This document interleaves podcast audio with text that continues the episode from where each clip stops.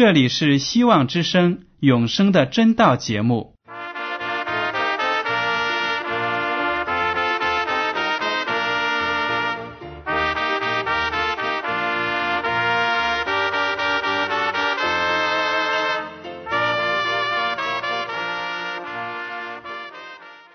亲爱的听众朋友们，你们好，我是艾德，很高兴今天能和你们在永生的真道这个栏目中见面。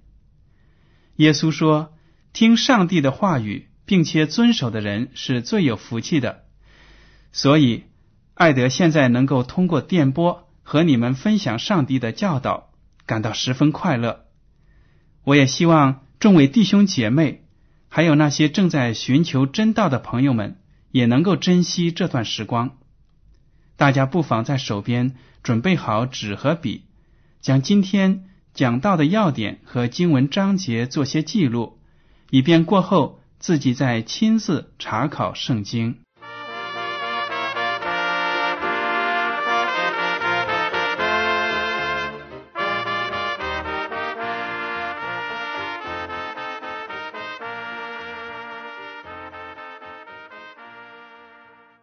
听众朋友们，今天我要和你们讲的题目是“必有的审判”。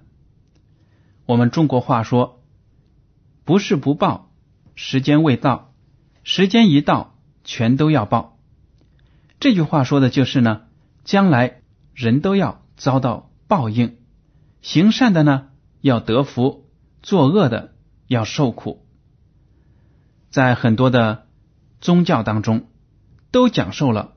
人死后有审判，那么基督教是怎么讲授审判的事情呢？今天我们就来研究一下。首先，我们来看一下新约的哥林多后书第五章第十节，因为我们众人必要在基督台前显露出来，叫个人按照本身所行的，或善或恶。受报，这句话就讲的非常的清楚。我们众人，也就是地球上所有的人，你和我，都要在基督的面前站着，要按照我们自己在生活中所行的受审判。所有的人都要受审判，这就是基督教所教授的。但是我要加一句，就是说，并不是像其他的一些基督教派或者其他的宗教所说的那样，人死后呢，灵魂就会受到审判。不是的，圣经说了，人死了之后没有灵魂的存在，人死就好像睡觉一样，因为身体不存在了，我们的气息被上帝收走了，我们整个人也就不存在了。然而，当耶稣基督第二次复临的时候，所有的死人都会被从坟墓中复活，和所有的活着的人一同接受上帝的审判。到那个时候，凡是信耶稣基督的人都能够进天国，而那些不信的恶人呢，就会被耶稣基督第二次来临时的荣耀那些荣光给毁灭掉。这就是。圣经中所说的审判，所有的人都要受审判。那么，审判是为了什么呢？我们都知道，在生活中，如果和别人有了纠纷，我们到法官那里去，为的就是要寻求公正、公义。上帝的审判是不是也是为了这个目的呢？请大家打开旧约的以赛亚书第二十六章。八到九节，耶和华啊，我们在你行审判的路上等候你。我们心里所羡慕的是你的名，就是你那可纪念的名。夜间我心中羡慕你，我里面的灵切切寻求你，因为你在世上行审判的时候，地上的居民就学习公义。这里呢，先知以赛亚就说了。我们这些相信上帝的人，都在等待着上帝审判的那一天。为什么呢？因为当上帝审判这个世界的时候呢，所有信靠他的人都有福可享，而那些恶人呢，将会被毁灭掉。这样的盼望，对世界上受苦的基督徒来说是有莫大的安慰的。他们在信仰上，在生活中遭受到那些不信的人许多的逼迫和压力，甚至是折磨或者被杀死。但是呢，当耶和华上帝为他们伸冤的时候，那些恶人就要遭受审判。经文最后一句说：“地上的居民就学习公义。”原来从上帝的审判当中，我们可以看得到。上帝的公义，上帝律法的圣洁和严肃性。所以呢，上帝将来是要审判这个世界的，不可能让恶人不停的作恶下去，而那些好人呢，不停的受迫害。耶稣基督为什么来到世界上为我们受难呢？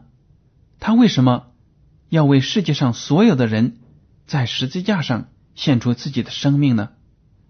要知道，在十字架上的死是非常的痛苦，非常的难受的。我们来看一下《以赛亚书》第五十三章第八节：“因受欺压和审判，他被夺去；至于他同事的人，谁想他受鞭打，从活人之地被剪除，是因我百姓的罪过呢？”这里就预言了耶稣基督。受难的情景，原来他所受的打击、审判和死，都是为了罪人而受的。这也就体现了上帝的律法对罪人的要求。上帝的律法是圣洁的，是不可被破除的。如果上帝的律法站在那里，就是指着你和我的罪，表明呢？我们是要死亡的，因为我们每一个人都是犯罪的人。但是呢，耶稣基督来到这个世界上，为我们的罪死去了，他就成全了律法的要求。只要我们接受他的死，我们就可以成为上帝的儿女，不再受律法的谴责。所以呢，在最后的审判当中。耶稣基督就会站在我们的面前，为我们代祷，替我们向天父表明我们是无罪的，因为我们已经通过他成就了律法的要求。耶稣说：“所有的罪人将来都要受到审判的怒火，如果你不悔改，你就会遭到毁灭。”马太福音第五章二十一到二十二节。说：“你们听见有吩咐古人的话，说不可杀人；又说凡杀人的，难免受审判。只是我告诉你们，凡向弟兄动怒的，难免受审判；凡骂弟兄是拉家的，难免公会的审判；凡骂弟兄是魔力的，难免地狱的祸。不管在世界上的哪个地方，还是哪个文化。”杀人偿命，这都是天经地义的事情。如果人故意犯了谋杀的罪，那么被抓到之后呢，可能就会被判处死刑。所以，耶稣基督说，在上帝给人的律法当中说不可杀人，而且凡是杀人的都要偿命，难免受审判，就是这个意思。但是耶稣基督说，律法的旨意呢，不仅仅限于此。好像我们杀人见血了，那才是真正的罪，不是的。耶稣基督说，你平白无故的大发雷霆，骂自己的弟兄，骂自己的亲朋好友，或者骂任何一个人是笨蛋、傻瓜，侮辱他们，你就是在心中杀了人。你就要受到地狱的火。这就是说，如果我们的罪行不忏悔，没有得到上帝的赦免，哪怕是一丁点的罪，我们认为很小的罪，都可能受到上帝的审判，都可能使我们失去永生的盼望。马太福音第十二章三十六到三十七节说：“我又告诉你们，凡人所说的闲话，当审判的日子，必要句句供出来，因为要凭你的话定你为义，也要凭你的话定你有罪。”这就是说，我们生活中的。一举一动，一个念头，一个心思，都会被记录下来，在审判的时候呢，就会成为攻击我们、指责我们或者奖赏我们的证据。我们如果说好的话，把罪人从罪中拯救出来，我们就是成全了上帝的旨意，就会得到他的赏赐。但是如果我们辱骂别人，羞辱别人，我们呢就可能受到上帝的惩罚。所以，我们作为基督徒都要注意自己的言行，让自己的心思和意念都能够符合上帝的心意。耶稣基督警告我们说，幕后对罪人的审判是非常可怕的。世界上任何法庭上发生的事情都比不了。最后的审判那么严重。马太福音第十一章二十四节说：“但我告诉你们，当审判的日子，索多玛所受的比你还容易受呢。”大家都知道，索多玛和俄摩拉在古代呢是两个非常罪恶的城市。当他们的罪恶滔天，达到了上帝那里时候，上帝的忍耐已经用尽了。上帝呢，就从天上降下火来，把两座城给烧毁了。直到现在，那两座城所在的地方就在中东的死海之下，没有人可以在那里居住。死海的周围也是不毛之地。但是耶稣基督说，索多玛城所受的比末后的审判还算轻的呢。如果比起来，幕后的审判是更加的规模宏大，所以呢，这里就提醒我们，我们千万不要让自己在最后的审判中坐在罪人的位置上得到毁灭。但是，如果我们这些罪人能够来到耶稣面前，求他，靠着他，我们就能够免受审判。马太福音第十二章四十一到四十二节，耶稣基督说：“当审判的时候，尼尼微人要起来定这世代的罪，因为尼尼微人听了约拿所传的，就悔改了。看呐，在这里有一人比约拿更大。当审判的时候，南方的女王要起来定这世代的罪，因为他从地极而来，要听所罗门的智慧话。看呐。”在这里有一人比所罗门更大，耶稣基督就说了：“我来到这个世界上，替上帝传讲天国的福音，我比任何的先知都要高大，我比约拿大，也比所罗门王高大。但是呢，我来到这个世界上，却不被自己的家人、自己的邻居，不被那些。”有好的教育的犹太人所接受。耶稣基督说：“当审判的时候，那些外邦人都要来指责以色列人的罪。”这是一种非常好的警戒，告诉我们基督徒们：如果我们在教会里没有真心的跟从主，没有真心的悔改，那么在最后的审判的时候呢，那些不信的人。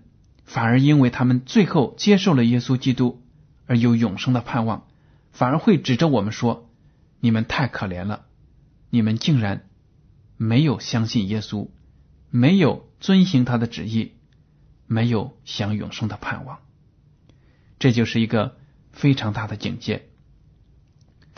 那么，上帝和基督最后是怎样实行公义的审判呢？约翰福音第五章。二十二到二十四节这样说：父不审判什么人，乃将审判的事全交于子，叫人都尊敬子，如同尊敬父一样。不尊敬子的，就是不尊敬差子来的父。我实实在在的告诉你们，那听我话又信差我来者的，就有永生，不至于定罪，是已经出死入生了。耶稣基督知道那些犹太人看不起他，不相信他是上帝差派来的基督，所以呢，就特别的告诉他们说，在幕后的时候，上帝不审判，上帝把审判权交给了我。那些犹太人虽然口口声声说我是信仰上帝的，我敬拜上帝，但是呢，他们却没有接受。耶稣基督，从这一点也表明了，他们并不是真正寻求真理的人，他们也并不爱上帝。所以呢，基督说：“如果你不接受我，在幕后的时候，我作为审判长，就不会给你们永生。只要我们信他，我们就能够得永生。经上说，信他的人就是出死入生了。”虽然我们这个肉体还是要朽坏，但是呢，我们已经得着永生的盼望。约翰福音第五章第三十节，基督接着说：“我凭着自己不能做什么，我怎么听见就怎么审判。我的审判也是公平的，因为我不求自己的意思，只求那差我来者的意思。”基督在幕后呢，作为审判长。他审判的标准呢，还是上帝的律法，而且呢，他所做的一切都是为了成就上帝的旨意。虽然审判权给了耶稣基督，但是呢，审判的标准还是来自上帝，说明天父和基督两者之间的关系是非常的亲密，因为我们知道他们本为一。也就是同为一体的，所以如果我们说我们相信上帝，就这样讲一句话，但是却不认识耶稣基督，却不来到他的面前寻求他的宽恕和带领，我们在幕后的日子就得不到永生。世界上有很多人自称自己是基督徒，他却没有做到这一点，没有。相信子，没有相信基督。耶稣就说的非常的清楚：如果不相信他，那就没有永生。我们也知道，有些人呢对审判毫不在乎，或者当他听到审判的时候呢，可能一时感到恐惧、害怕，但是转眼呢就被世界上的那些生活给吸引去了，说：“哎呀。”永生太遥远了，谁能知道有没有呢？在圣经中就有这样一个大人物，他就犯了这样的错误。我们来看《使徒行传》第二十四章二十五到二十六节。在读这些经文之前，首先介绍一下前提。这个故事的前提呢，就是保罗在外邦人的城市中传道，遭到了犹太人的抵抗。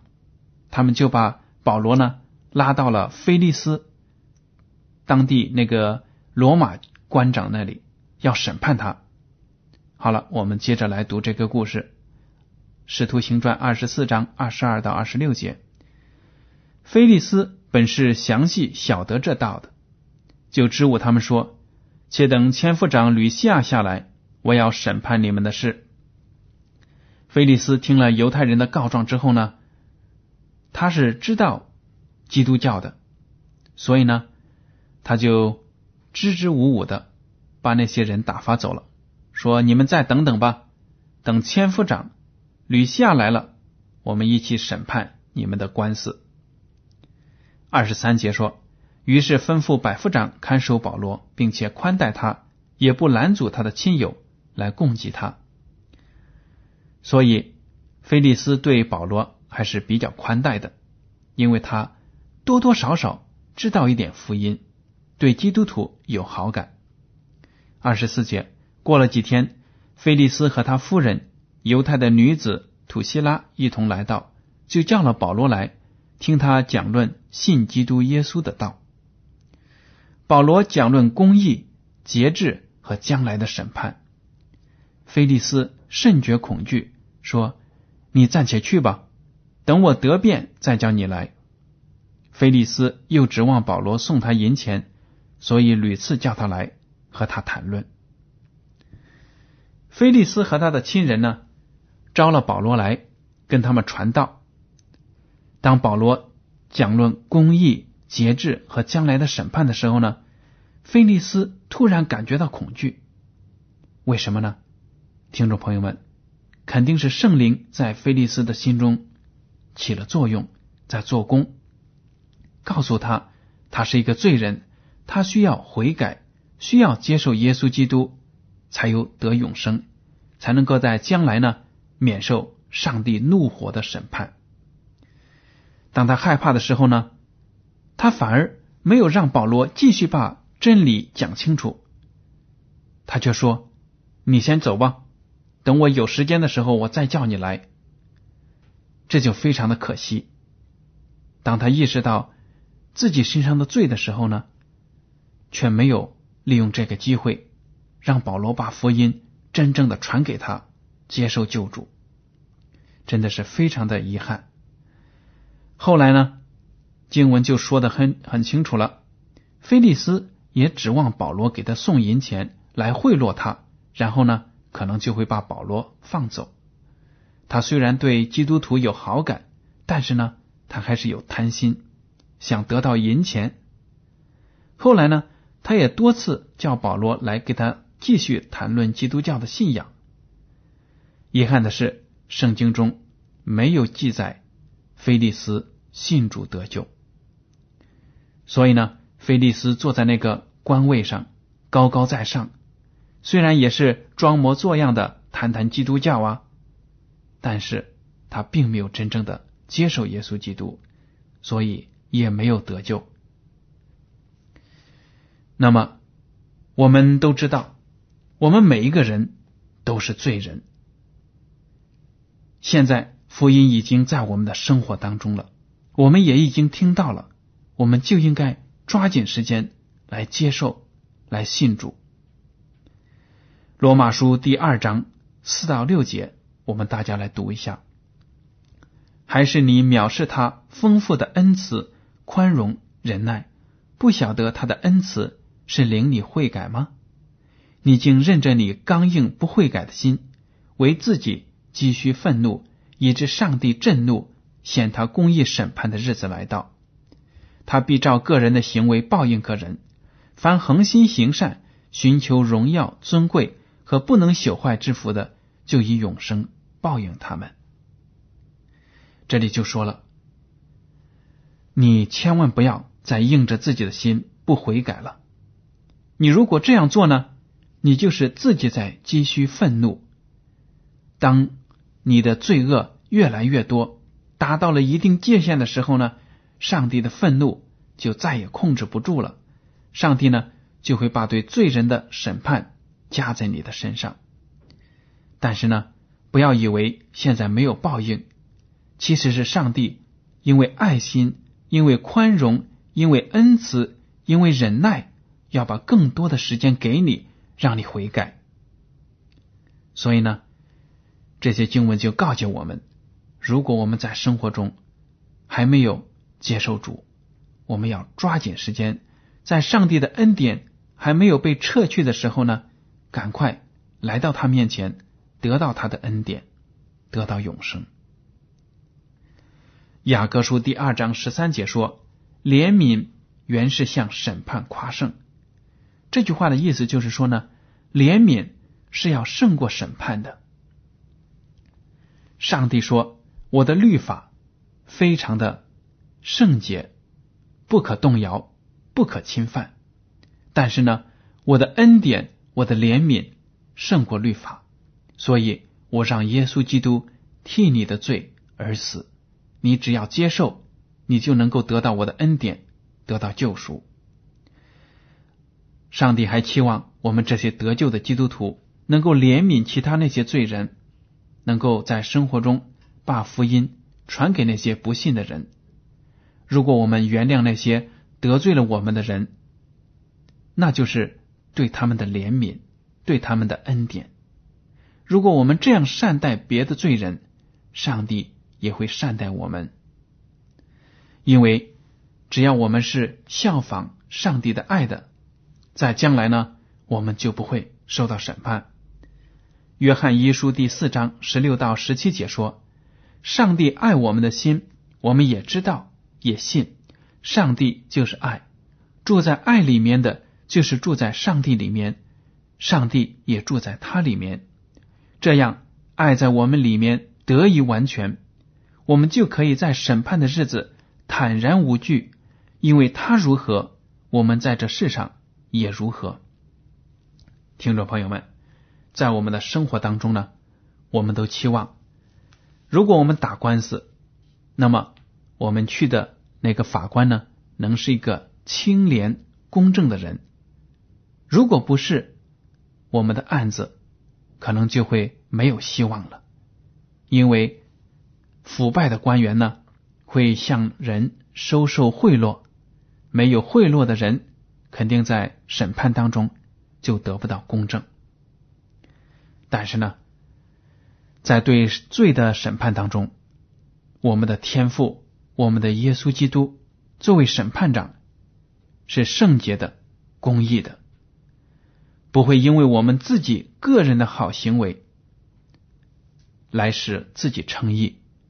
我们所要做的。就是接受耶稣基督为我们的救主，我们要相信他，相信耶稣基督是有怜悯的，爱那些罪人的。